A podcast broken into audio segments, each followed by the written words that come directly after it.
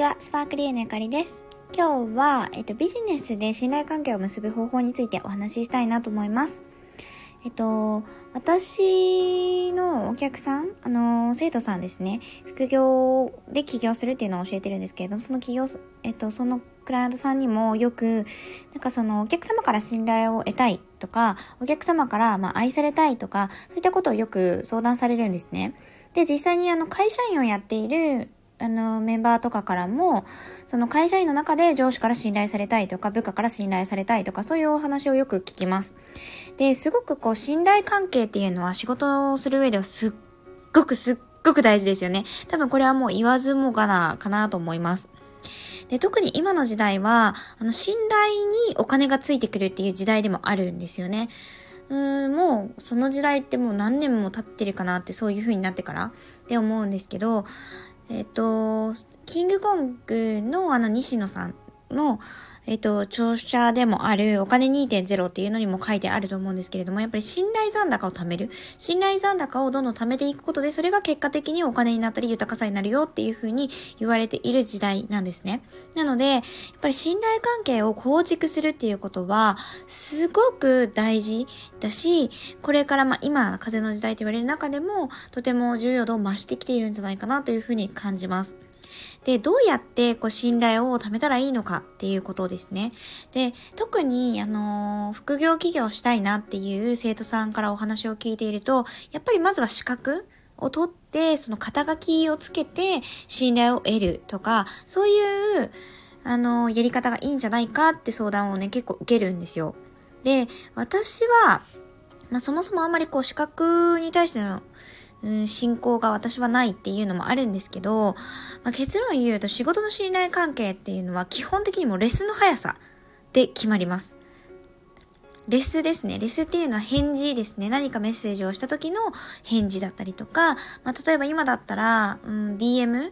インスタグラムの DM とか、あとコメント返しとかね、そういうコミュニケーションの速さです。質じゃなくて速さで決まるっていう風に考えています。なので、あのー、ま難しいスキルをつけるとか資格を取るとかしなくても、とにかくレスを早くするっていうだけで、相当信頼残高は高まります。でね、この、実際に本当にそれが、実感したなーっていう経験が私があって、今ね、新しいその、最近、うんと、お付き合いを始めたアシスタントさんっていうのがいるんですよ、私。あの、お仕事をお願いしていて、例えばリサーチだったりとか、うんと、まあ、デザインだったりとか、お願いをしているんですけれども、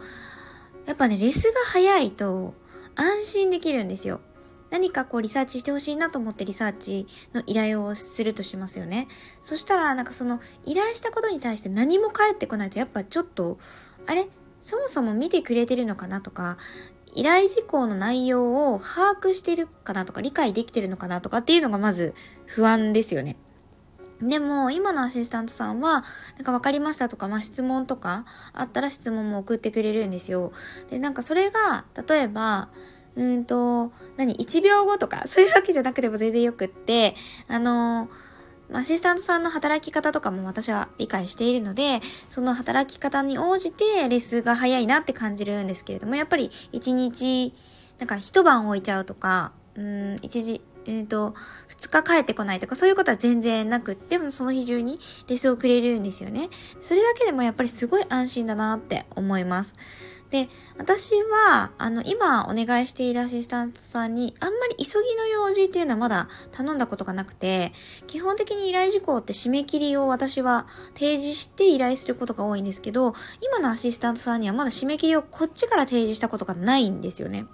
で、ないにもかかわらず、結構早いタイミングで、まあ1週間くらいかかってもいいかなとか思っても、2、3日で結果をくださったりとか、リサーチの結果を出してくれたりとかするんですよ。で、このスピードの速さっていうのはやっぱりお願いしているお付き合いを今後していくっていう中で安心感がめちゃくちゃ高まります。で、逆の例もあって、前にちょっとお願いしていたアシスタントさん、アシスタントさんとかではなくって、ちょっと私いろんな事業をやってるんですけれども、法人向けのコンサルティングのビジネスっていうのもやってるんですけれども、法人向けのコンサルティングビジネスの中で、えっ、ー、と、ちょっと業務契約を結ぶ取引先さんっていうんですかね。まあそういう方をお願いしたことがあったんですけれども、なんかとにかくレスが遅い。あの、その方は、あの、普通にフルタイムでその会社を持ってやっている方だったので、まあ毎日メールは見てるはずなんですよ。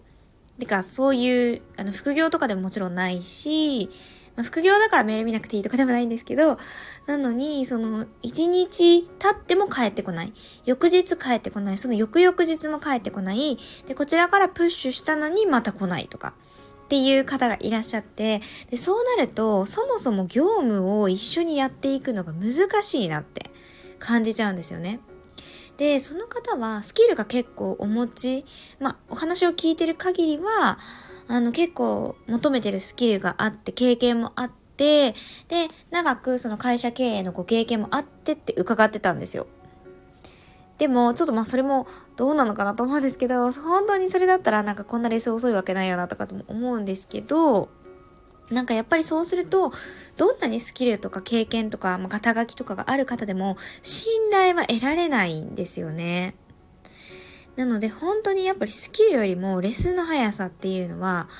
誰でもできる。すぐ返事返すっていうことは誰でもできることだから、誰でもできるんだけど、それを当たり前のように継続できる人がやっぱりいない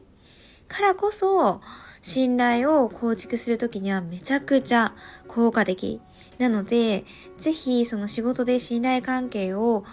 築きたいな、周りの人から信頼されたいなって思っている方は、レスの速さ、意識してみてほしいなと思います。ということで、あの今日はその信頼関係構築の方法についてお話ししました。また聞いてくださったら嬉しいです。今日も聞いてくださってありがとうございました。バイバーイ。